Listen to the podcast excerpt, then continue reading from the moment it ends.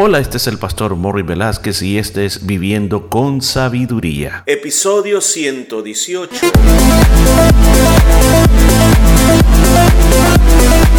Y en el programa de este día estaremos aprendiendo cómo aplicar la sabiduría de Dios a nuestra vida a través del libro de Proverbios. Muchos consejos muy hermosos basados en la palabra de Dios. Todo esto y mucho más en Viviendo con Sabiduría.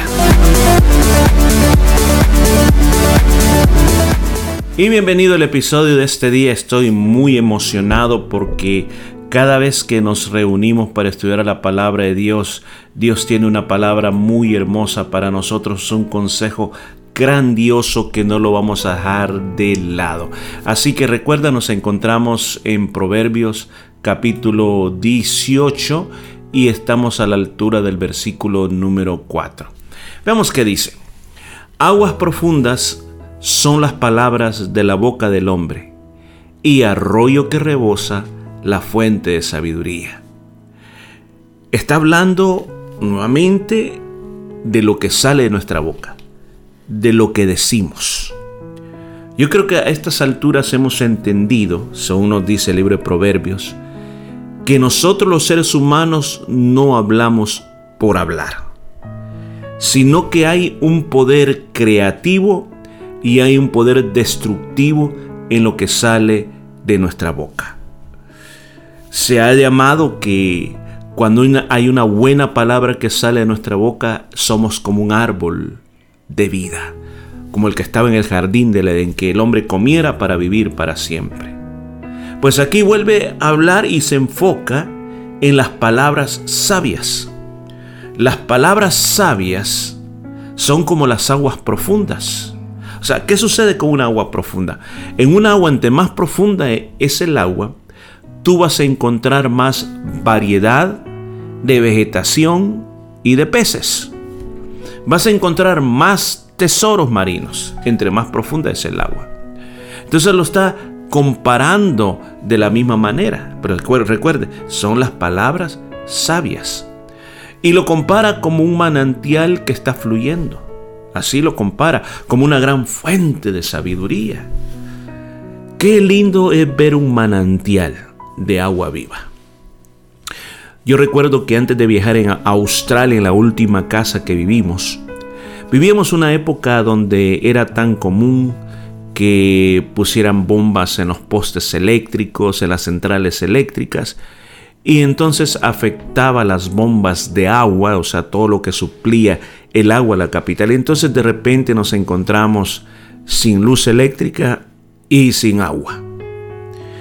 Y, y eso era un gran problema, porque si usted lo ha vivido, usted se dará cuenta que no es fácil. De repente encontrarse que no tiene agua para bañarse, para cocinar, para el toilet o para el baño, o sea, es, un problema, pero recuerdo de que gracias a Dios nosotros teníamos eh, cerca de la casa como quizás unos 10, 12 metros.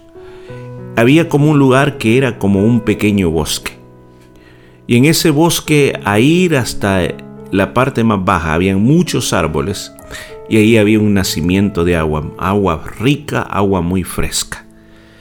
Y recuerdo que los que conocíamos eso, los que vivíamos ahí, pues ahí íbamos a llenar nuestros depósitos de agua, si es posible nos bañábamos. E, era, era tan rico, es algo tan sabroso, es una agua que tiene un sabor oh, tan único, tan especial, tan fresco.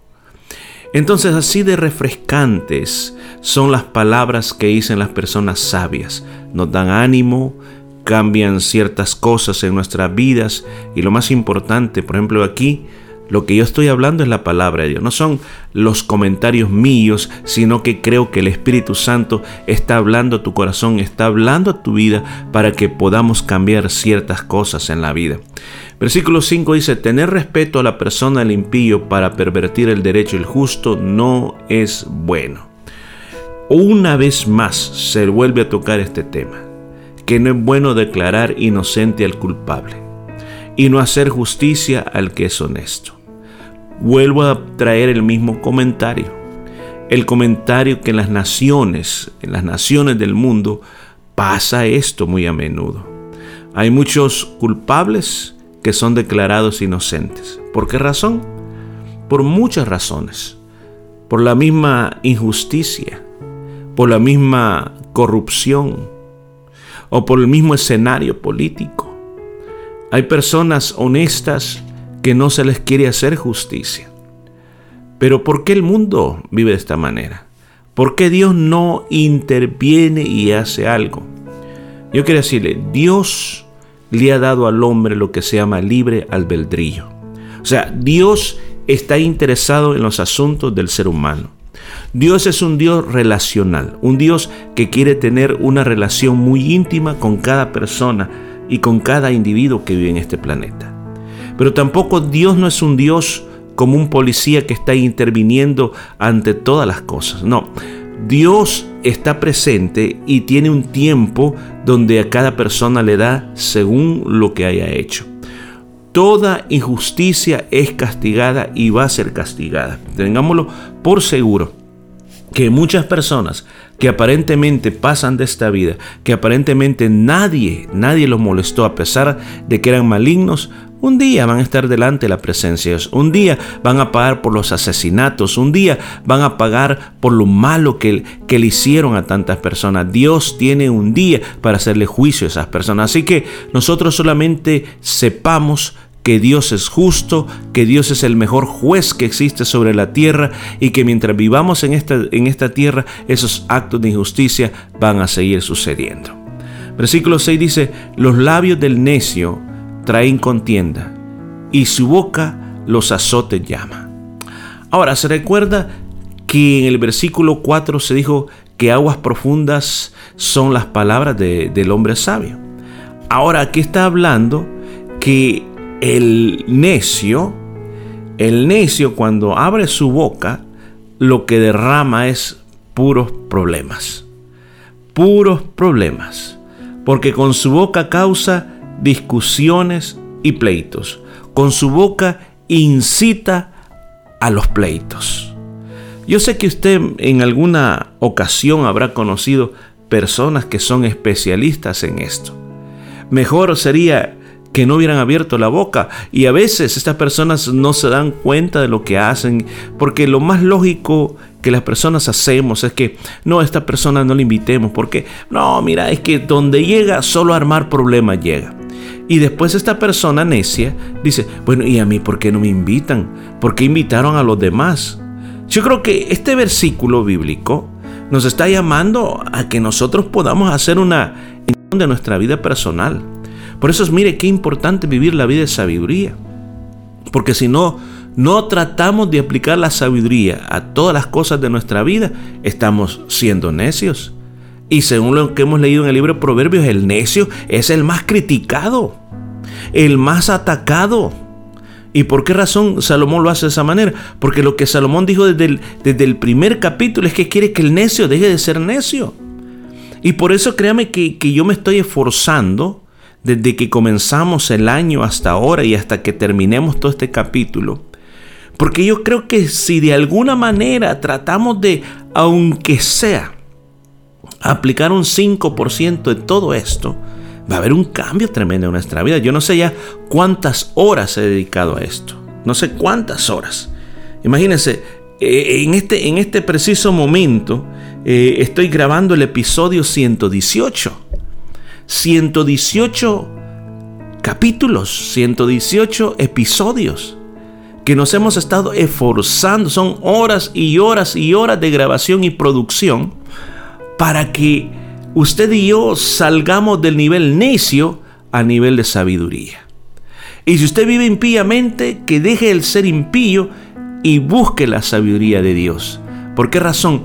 Porque ahí vamos a, a ver que verdaderamente eso es lo que Dios quiere de nosotros. Que vivamos con sabiduría. Ya basta de tantos problemas, de tantas equivocaciones. Vivamos para Dios, que Dios sea glorificado con lo que nosotros hacemos, con lo que nosotros decimos, que nuestra boca sea un manantial de vida, que nuestra boca sea como esas aguas profundas para que nosotros bendigamos a otras personas.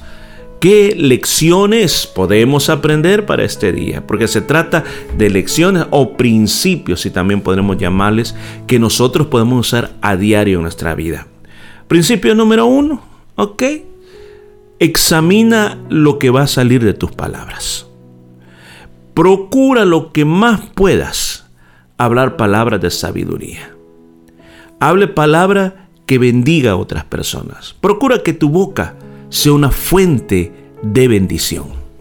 En vez de ser una fuente de crítica, en vez de ser una fuente de enojo o de rencor para otras personas, que los dichos de tu boca, que las palabras de tu boca sean para bendecir.